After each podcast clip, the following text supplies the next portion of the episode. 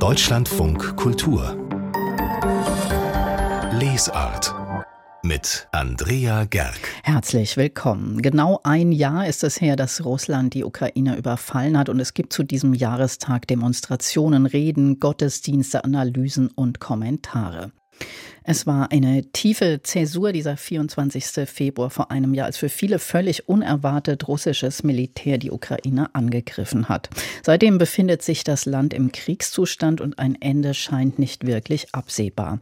Wir wollen heute mal in den äußersten Westen des Landes schauen, nach Tschernowitz, denn das ist eine Art literarisches Zentrum der Ukraine. Helmut Böttiger, den Sie als Kritiker und Autor wichtiger Werke zur Nachkriegsliteratur kennen, war im Herbst wieder dort. Das war ja nicht nicht das erste Mal, dass Sie nach Tschernowitz gereist sind. Was hat Sie denn überhaupt dahin gelockt? Ja, Anfang der 90er Jahre, als die Ukraine zu einem selbstständigen Staat wurde, konnte man plötzlich nach Tschernowitz fahren. Und das war eine Vorstellung, die mich schon vorher elektrisiert hatte. Das ist ja die Geburtsstadt von Paul Celan, den ich als 17-, 18-Jähriger gelesen habe und so ein Gefühl dafür bekam, äh, was ist ein Gedicht, was ist Unverständlichkeit, warum ist ein Gedicht so kompliziert? Und ich wollte unbedingt herausfinden, was das ist. Das hat mich schon sehr angezogen. Und dann äh, diese Stadt Tschernowitz, die geheimnisvolle, in der Celan geboren war, das ist eben eine Stadt, die damals am östlichen Ende der Habsburger Monarchie direkt an der Grenze zu Russland äh, äh, lag. Und eine Stadt der Mehrsprachigkeit. Das war etwas, was sehr spannend klang, eine Stadt, die nur nur aus Minderheiten bestand und die größte dieser kleinen Minderheiten waren die Juden, die deutschsprachigen Juden, die auch das Bürgertum dieser Stadt darstellten. Und daneben gab es Polen, Rumänen, Ukrainer, auch kleinere Minderheiten. Und äh, diese komplexe Gesellschaft, in der auch diese Form von Lyrik entstand, äh, das hat mich magisch angezogen. Ich wollte dann 1993 bin ich dann auf abenteuerlichen Wegen, muss ich sagen, nach Tschernowitz gefahren, weil auf Individualtourismus war man damals noch gar nicht vorbereitet und da habe ich das dann zum ersten Mal gesehen. Und war das dann auch irgendwie ein bisschen magisch oder äh, zumindest literarisch irgendwie lebendig? Was war da los? Ja, das gehört schon zu meinen großen Erlebnissen, äh, da das war ja vorher jahrzehntelang eine äh, militärisches Sperrgebiet der Sowjetunion gewesen. Da kam man nicht hin. Und äh, ich war auf vieles vorbereitet, aber eigentlich doch nicht darauf, dass da eine Stadt aus dem Habsburger Reich noch so stand wie damals. Die Stadt sah aus wie 1910, also ein intaktes Ensemble, auch gar nicht so verfallen und kaputt, wie man sich das vorstellen würde, halt verwohnt. Aber äh, der Gegensatz von dieser Habsburg-Kulissen Habsburg-Kulisse, die wirklich bezaubernd war und der Bevölkerung, die damit gar nichts zu tun hatte, weil die Juden wurden ja äh, ermordet. Äh, die Bevölkerung wurde nach 1945 vollkommen ausgetauscht und es wohnten dann äh, äh Russen aus den östlichen Gegenden der Sowjetunion, aus Sibirien. 90 Prozent der Bevölkerung sprach plötzlich Russisch und der Unterschied zwischen dieser historischen Kulisse und der Bevölkerung, die etwas ganz anderes darstellte und an ihrer eigenen Geschichte arbeitete, das war schon etwas sehr Spektakuläres. Und dann sind Sie ja noch zweimal dahin gefahren. Wie hat sich das denn dann verändert? Auch vor allem natürlich gerade dann im letzten Herbst, denke ich mal, ist wahrscheinlich am meisten passiert. Ja, es gab äh, äh zwei Etappen. Äh, das nächste Mal war es dann 2004, 2005. Und da merkte man schon, dass in der Ukraine etwas passiert. Und das ist literarisch etwas äh, sehr Außergewöhnliches, äh, dass die ukrainische Sprache plötzlich entdeckt wurde als eine Sprache der Avantgarde in der Literatur. Und das ist ein, ein sehr komplizierter Zusammenhang. Das Russische galt als die Hochsprache, als die Sprache der Gebildeten, der führenden Schicht. Und das Ukrainische galt als die Sprache der Bauern. Und das wurde natürlich auch von Russland immer propagiert, auch vorher in der Sowjetunion, seit der Zeit Ivan Irgendwann des Schrecklichen war es vollkommen klar, äh, Russland ist die imperiale Macht und die Ukrainer wurden als Kleinrussen sehr verächtlich bezeichnet und die Sprache galt als minderwertig. Und äh, erst im Lauf äh, des 19. Jahrhunderts gab es dann so eine Art ukrainisches Selbstbewusstsein. Die Sprache existiert seit dem 13. Jahrhundert. Die Sprache hat auch eine Literatur. In den 20er Jahren, in der ja, ersten Phase nach der russischen Revolution, gab es auch so Bestrebungen. Es gab einen ukrainischen Futurismus, aber im Grunde erst bei, bei dem Zerfall der Sowjetunion.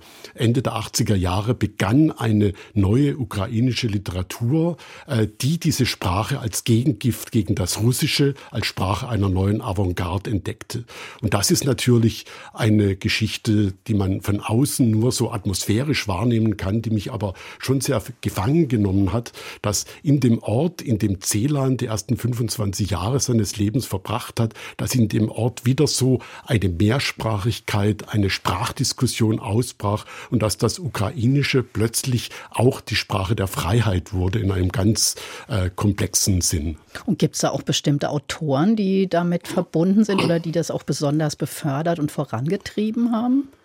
Ja, also hier bekannt wurde dann Juri Andruchowitsch. Äh, das äh, ist äh, schon der bedeutendste äh, ukrainische Autor und sein Pendant ist Serhii Schadan. Und das sind schon zwei Vertreter, die eigentlich ziemlich gegensätzlich zu sein scheinen. Und es zeigt auch äh, dieses Multiperspektivische, was es in der Ukraine gibt. Äh, Juri Andruchowitsch stammt aus dem früheren Galizien, aus Ivano-Frankivsk, das ist früher Stanislau. Und äh, der dockte an diese verschüttete galizische Tradition im Habsburger Reich an und er verband das mit dem Zerfall der Sowjetunion. Und das sind äh, postmoderne Prosa-Werke, die assoziativ hin und her springen, äh, dann äh, ganz verrückte Traditionen aus den Karpaten entdeckten, äh, geheimnisvolle Bergvölker wie die Huzulen. Und es ist dann eine sehr zeitgenössische äh, Collage von vielen Eindrücken bei Juri Andruchow Pawlowitsch, wo der alte Habsburg-Mythos sehr ironisch, sehr verspielt wieder aufgenommen wird. Und Sergei Schadan ist eigentlich ein russischer Muttersprachler. Und er hat als äh, russischsprachiger dann ukrainisch gelernt, weil ukrainisch war die Sprache des Protests gegen die äh, russische Vorherrschaft.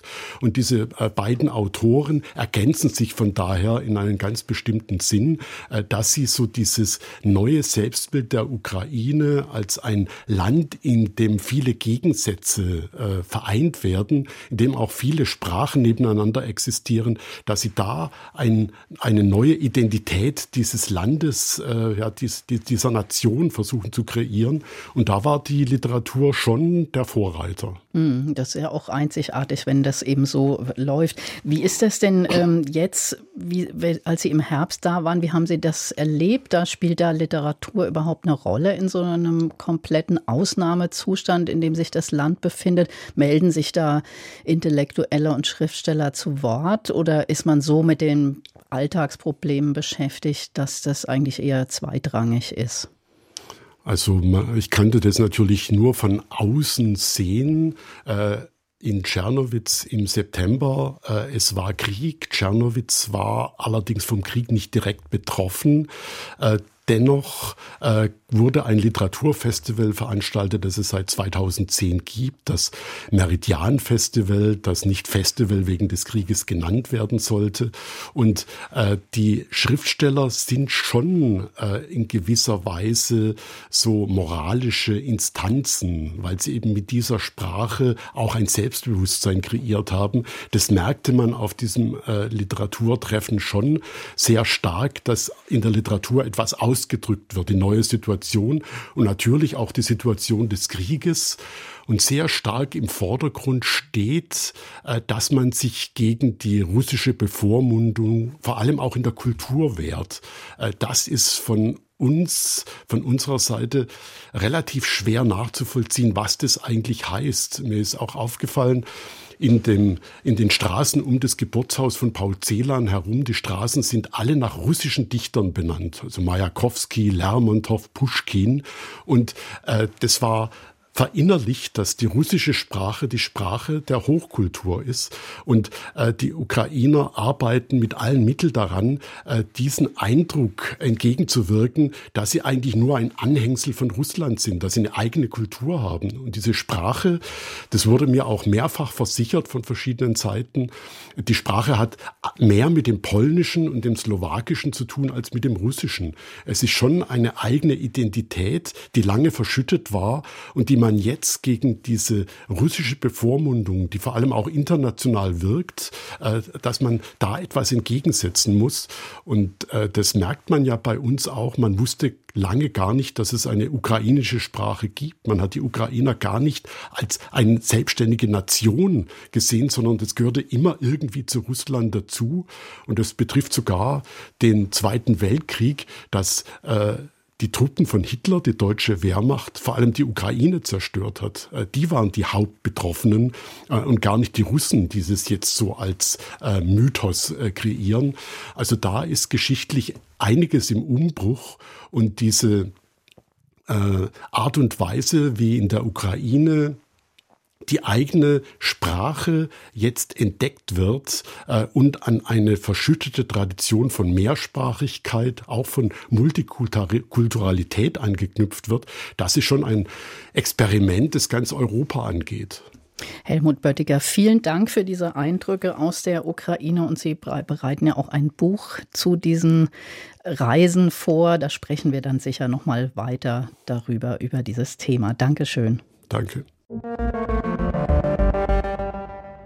Literatur aus der Ukraine gibt es auch heute Abend in unserem Zeitfragen-Feature. Und zwar geht es dabei um Autorinnen, die an einem Projekt beteiligt sind, über das wir schon öfter mal hier in der Lesart berichtet haben, weil wir es so gut und sinnvoll finden. Es heißt Weiterschreiben Ukraine.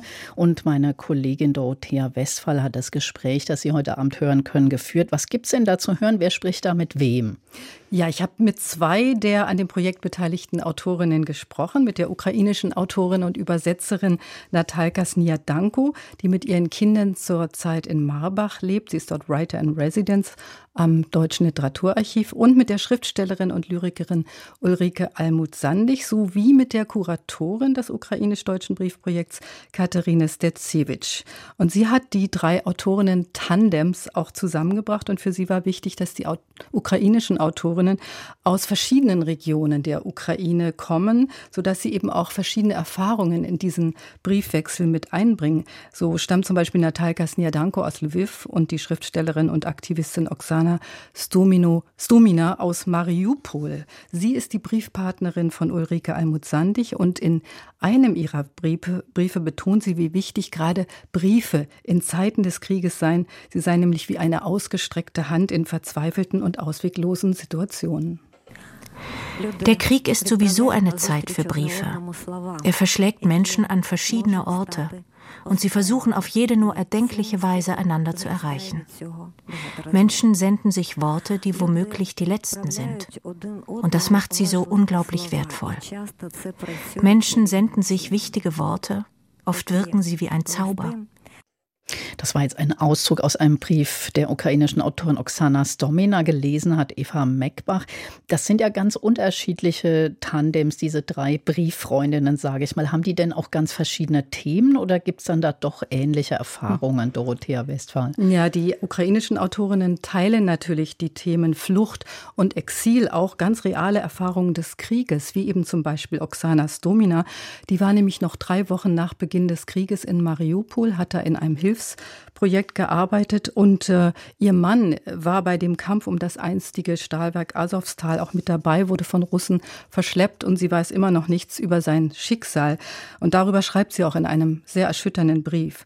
Mich hat die Offenheit dieses Austauschs erstaunt und auch beeindruckt, denn diese Briefe sind ja für die Öffentlichkeit gedacht und damit wir eben auch die Erfahrungen als Leser und Leserinnen teilen können. Und mich hat auch die Kraft dieser Frauen beeindruckt, die ja im Exil sich zurechtfinden müssen und immer wieder auch die Kraft der Worte, eben dieser Briefe und auch von Literatur beschwören. Und ich fand auch interessant, wie politisch diese Briefe sind. Natalka Sniadanko, deren Briefpartnerin ist die Schriftstellerin Tanja Dückers und die tauschen sich darüber aus, wie wenig wir in Deutschland über die Ukraine wissen und dass es zynisch sei, dass man nun erst durch den Krieg mehr darüber erfahre. Und mich hat auch erstaunt, wie es möglich ist, in diesen Briefen Nähe herzustellen, obwohl ja eben die deutschen Autorinnen ganz andere Erfahrungen teilen als oder eben nicht teilen, sondern haben als die ukrainischen Autorinnen. Aber das Schöne, mit diesen Briefen wird jetzt so eine Art Kulturaustausch begonnen. Und das zeigt auch, wie wichtig es ist, dass wir eben mehr voneinander wissen und auch teilen können. Zum Beispiel eben die Erfahrung, wie es ist, das zu Hause und damit noch viel mehr zu verlieren, wie Natalka Sniadanko erzählt hat. Der Krieg nimmt uns die Sicherheit, die eigentlich nicht da ist, aber wir spüren es nicht in normalen Zuständen. Wir planen, äh, wir versuchen weiterzudenken. Wir fühlen uns sicher in unserer Gegenwart. Und der Krieg schmeißt uns einfach in etwas, was wir überhaupt nicht bestimmen können, wogegen wir sich kaum wehren können. Selbst wenn wir fliehen von der unmittelbaren Gefahr, dann bleibt immer jemand, der da ist und bleibt auch das Zuhause da. Also mhm. man kann sich jetzt nicht frei fliehen. Ja, das geht nicht sagt die ukrainische Autorin Natalka Sniadanko. Dorothea Westphal, das gibt ja schon nochmal so ganz andere Einblicke. Ich hatte den Eindruck, sozusagen in die Gefühlslagen der Menschen, also das, was in den Nachrichten gerade nicht vorkommt.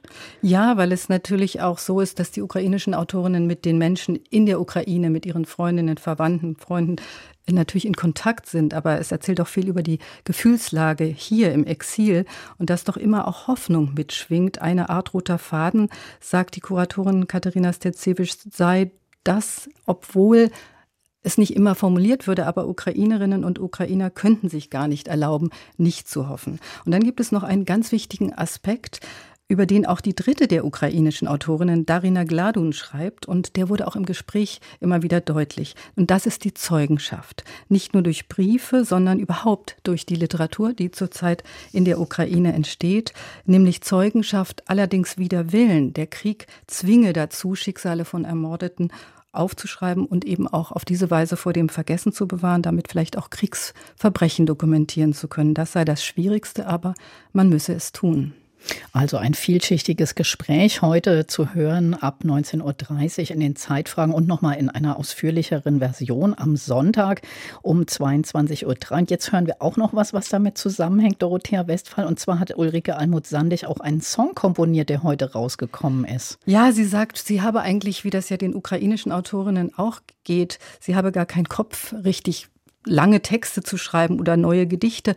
Und was sie deshalb tut, ist, sie übersetzt ukrainische Gedichte ins Deutsche und macht daraus Poetry Songs. Und dieser Song ist tatsächlich heute erschienen. Er heißt Bavovna und Bavovna heißt Baumwolle und symbolisiert den Widerstand der Ukraine im Krieg mit Russland. Diese Tage sind wolkig, aber gegenwärtig sehe ich mächtige Drohnen ins Licht aufsteigen. Friedlich über Baumkronen leben wir auch nicht, wenn Russland in die Ukraine einbricht.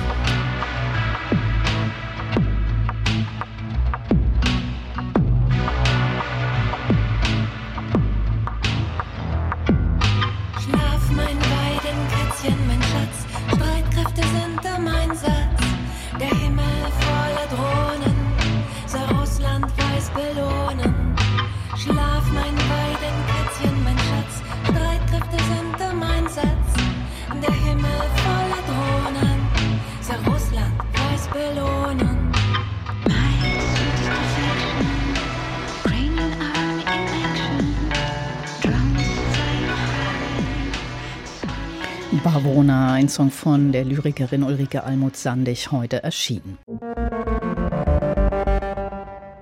Echte Kriminalfälle, wenn Eduard Zimmermann davon, davon früher bei Aktenzeichen XY berichtet hat, da fand ich das ganz schön gruselig, aber andere offenbar nicht, denn es gibt längst ein eigenes Genre dazu, das nennt sich True Crime und boomt sowohl im Zeitschriftenregal wie in den unzähligen Podcasts, die sich an dem Thema abarbeiten. Ganz so neu ist das Genre aber auch wieder nicht, zumindest in den USA gab es das schon vor 100 Jahren in Magazinen, die ausschließlich über echte Verbrechen berichteten. Und eine der ersten Boomphasen hat der New Yorker Schriftsteller Kenneth Fearing kurz nach dem Zweiten Weltkrieg zum Ausgang genommen für die erfundene Handlung seines Krimis Die große Uhr. Das Buch ist ein Klassiker, der jetzt zum ersten Mal auf Deutsch erscheint und Sonja Hartl stellt es vor.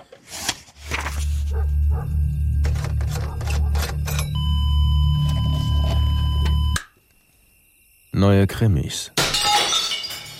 George Stroud, Chefredakteur eines True Crime Magazins, lernt auf einer Party seines einflussreichen Chefs eine verführerische eisblonde Frau kennen. Jeder weiß, dass sie die Geliebte seines Chefs ist, aber das hält den verheirateten Stroud nicht davon ab, wenige Wochen später mit ihr eine Affäre anzufangen.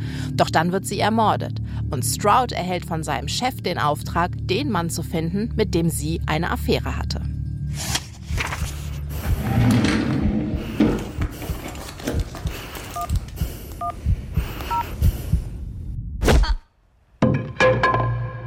Mann macht Jagd auf sich selbst, während er gleichzeitig versucht, einen Mörder zu finden. Das ist die spannende Story von Kenneth Fearings Die große Uhr. Im Original 1946 erschienen, liegt das Buch nun erstmals in deutschsprachiger Übersetzung vor und es ist ein hochinteressanter Thriller. Insgesamt gibt es sieben ErzählerInnen, die teilweise mehrere, manchmal aber auch nur ein Kapitel erzählen und alle stets die Handlung vorantreiben. Und in der zieht sich das Netz um George Stroud immer weiter zu, bis es sich, so viel verrate ich, mit einer glänzenden, harmlos fiesen Wolte in Luft auflöst. Dazu kommen allerhand treffende Beobachtungen der Verlagsszene und dass True Crime Redakteure damals noch mehr wollten, als bloße Verbrechen nachzuerzählen, lässt einen fast an eine gute alte Zeit glauben.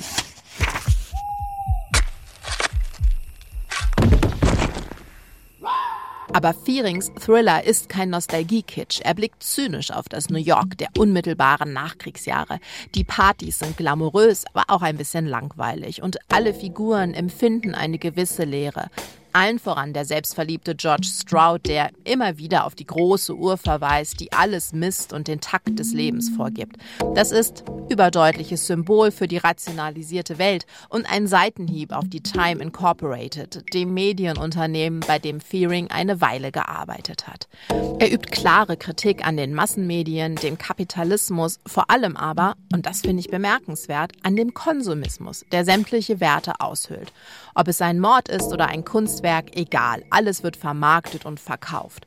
Stroud, sein Chef und die anderen ErzählerInnen sind alle Rädchen in diesem kapitalistischen Getriebe. Einzig die Malerin Louise Patterson, die einzige unkonventionelle Frauenfigur in diesem Thriller, deutet an, dass es einen anderen Lebensweg geben könnte. Aber Kunst als Ausweg aus dem Kapitalismus? Nee, das wäre zu einfach. Denn die Realität ist damals wie heute. Geld bestimmt alles.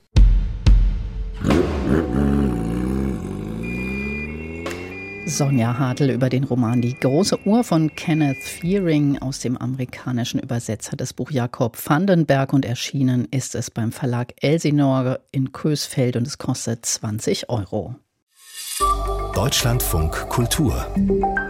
Buchkritik an die 30 Romane hat der amerikanische Schriftsteller Percival Everett schon veröffentlicht und in vielen seiner Bücher geht es um den Alltagsrassismus in den USA. Auch in seinem neuen Roman Die Bäume heißt er und da erzählt er von einem Kapitel fast verdrängter Gewaltgeschichte. Maximilian Mengeringhaus hat das Buch gelesen. Was ist das denn für eine Geschichte? Worum geht's da? Also zunächst einmal geht es um eine Mordserie in Money. Das ist ein kleines Kaff im Südstaat Mississippi und das heißt tatsächlich so. Binnen weniger Stunden findet man drei tote Weiße dort und jeweils neben den Toten die entstellte Leiche eines Schwarzen. Diese Leiche verschwindet dann auf ziemlich obskure Weise immer wieder, nur um am nächsten Tatort dann direkt wieder aufzutauchen.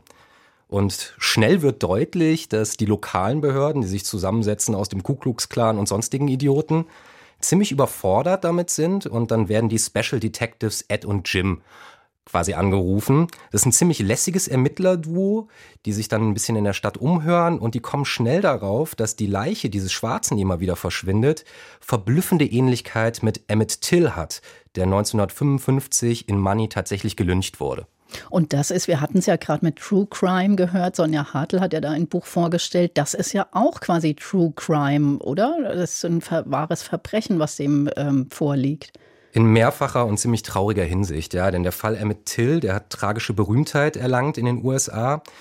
Äh, Emmett Till war ein junger Afroamerikaner, der war 1955 zu Besuch bei seinem Onkel in Mississippi und aufgrund falscher Anschuldigungen wurde er unfassbar brutal misshandelt und dann auch getötet. Und wie es damals so war, die Täter wurden natürlich freigesprochen. Hier setzt Percival Everett jetzt an, indem die Nachfahren dieser Täter von damals zu den ersten Opfern einer umgekehrten Lynchjustiz werden. Das ist quasi so ein biologistischer Rachefeldzug. Everett tritt hier etwas los. Ich zitiere, eins gilt für jeden Weißen in diesem County. Wenn er nicht selber jemanden gelyncht hat, dann hat es jemand in seinem Stammbaum getan. Und nun wird quasi die Jahrhunderte währende Unrechtsgeschichte weißer Lynchjustiz aufgearbeitet. Das ist tatsächlich, wenn man es so sagen will, eine andere Ebene von True Crime nochmal. Und in seiner Fiktion dreht Everett den Spieß jetzt um. Mhm, ich habe auch neulich mit meinem Kollegen Joachim Scholl darüber gesprochen. Der war vollkommen aus dem Häuschen über diesen Roman begeistert. Er meint, es wäre auch so lustig. Wie passt das denn zusammen? Weil das, was Sie jetzt erzählt haben, klingt ja eher wirklich dramatisch und tragisch.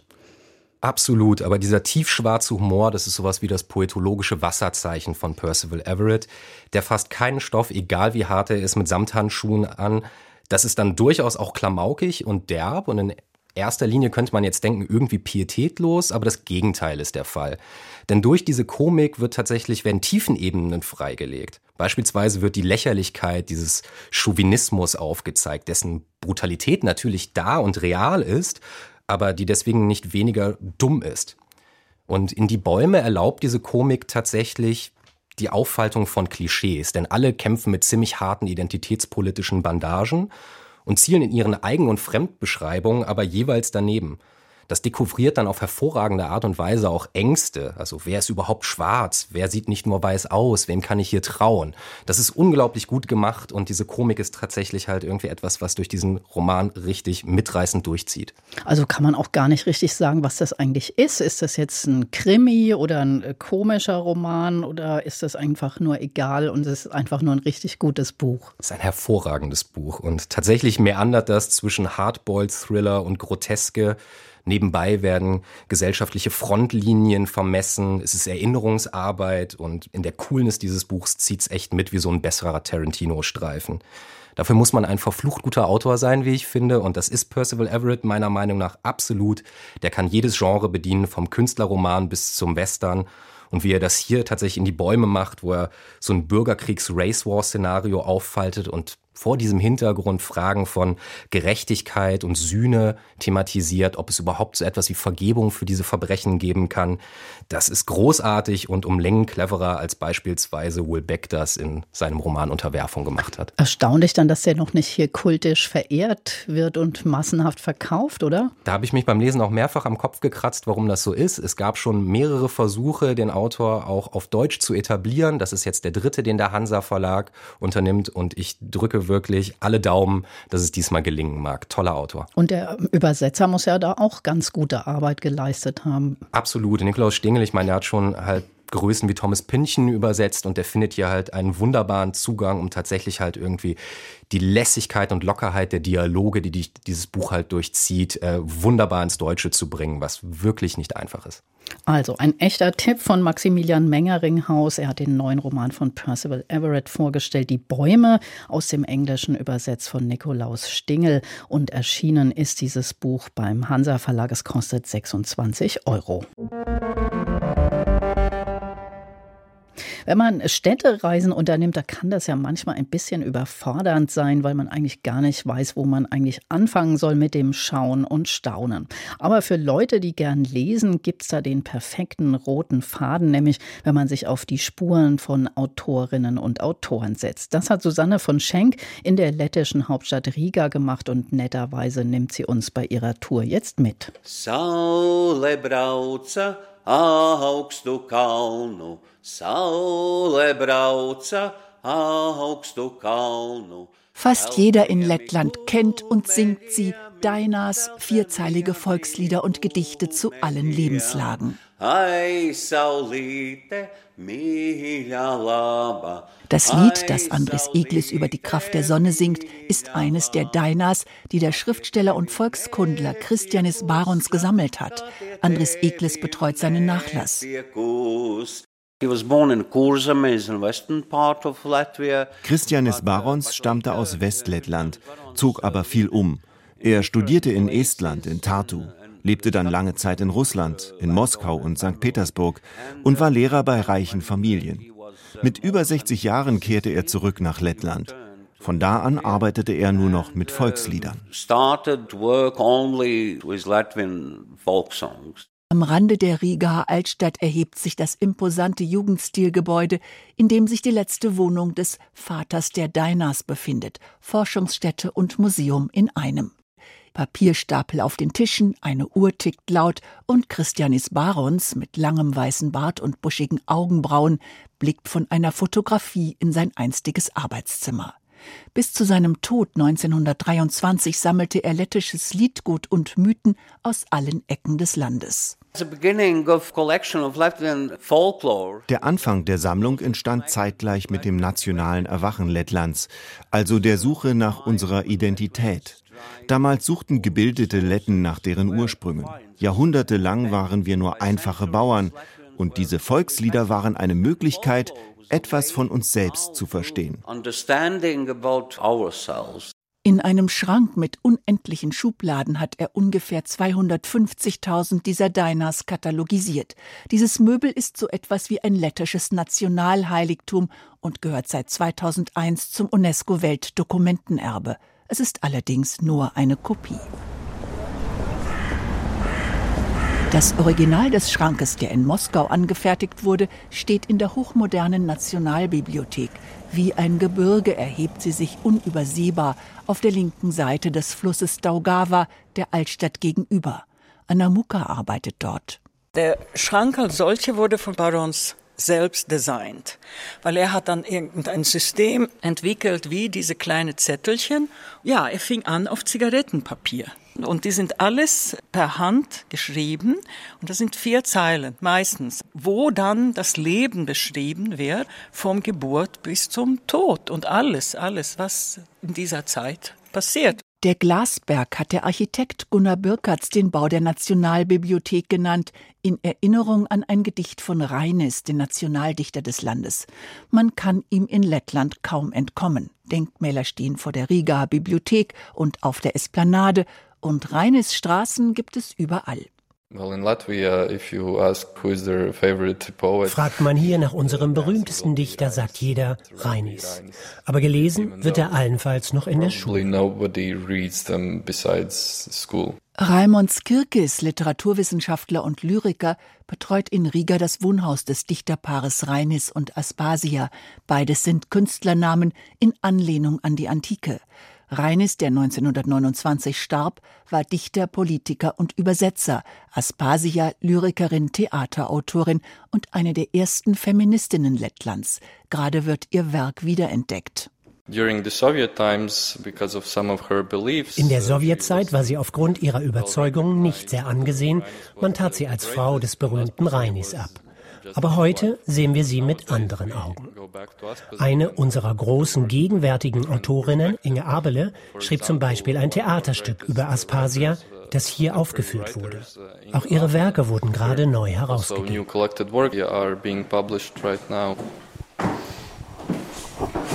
Das politisch engagierte Paar spielt für den lettischen Unabhängigkeitskampf eine wichtige Rolle. Ab 1926 leben die beiden in dem zweistöckigen Holzhaus in der Riga Neustadt. Im Erdgeschoss befindet sich ihre umfangreiche Bibliothek, im Obergeschoss die restaurierte Dichterwohnung mit vielen Originalmöbeln, wie der Recamiere, auf der der Dichter im Liegen schrieb. Schreibgeräusche und Musik, lebensgroße Schattenfiguren an den Wänden, sie in ihrem Arbeitszimmer, er mit einem Samovar, suggerieren, die beiden seien präsent. In Reines Arbeitszimmer hängt ein Porträt von Goethe, seinem großen Vorbild. Rainis uh, modernisierte die lettische Sprache, indem er Goethes Faust übersetzte. Denn bis Mitte des 19. Jahrhunderts war Lettisch eine reine Bauernsprache. Rainis gehörte zu dieser intellektuellen Bewegung, die aus dem Lettischen eine Kultursprache machen wollte. Nach dem Tod ihres Mannes zog Aspasia in das Ostseebad Jurmela. Ihre letzten zehn Lebensjahre verbrachte sie dort in einem malerischen Holzhaus, heute ebenfalls Museum. Aber das ist eine andere Geschichte. Susanna von Schenk war im literarischen Riga unterwegs. Straßenkritik Ich bin die Franziska Klemm und ich lese gerade Nalas Welt oder Nalas World. Da geht es um einen Typen aus Schottland, die Nicholson heißt er, und eine Straßenkatze. Und den macht eine Fahrradtour mit seinen Kumpel, dann trennen sich ihre Wege und er trifft diese kleine, kranke Katze auf der Straße, nimmt sie zu sich und die schließen Freundschaft und er erlebt einfach ganz, ganz tolle Abenteuer mit ihr und lernt auch Verantwortung zu übernehmen. Der war mal so ein lodderhafter Typ und äh, jetzt muss er sich um diese Katze kümmern, sich um sie sorgen und parallel ähm, postet er natürlich die Abenteuer bei Instagram. One Cat, One World heißt die Seite und sammelt dann eben auch Spenden Spenden für gemeinnützige und tolle Aktionen. Also ich bin richtig dabei, es liest sich super. Ich fieber total mit. In München liest Franziska Klemm den Roman Nalas Welt, ein Mann, eine Straßenkatze und eine Freundschaft, die alles ändert, von Dean Nicholson. Aus dem Englischen übersetzt hat Valerie Thieme das Buch und erschienen ist es beim Löbbe Verlag.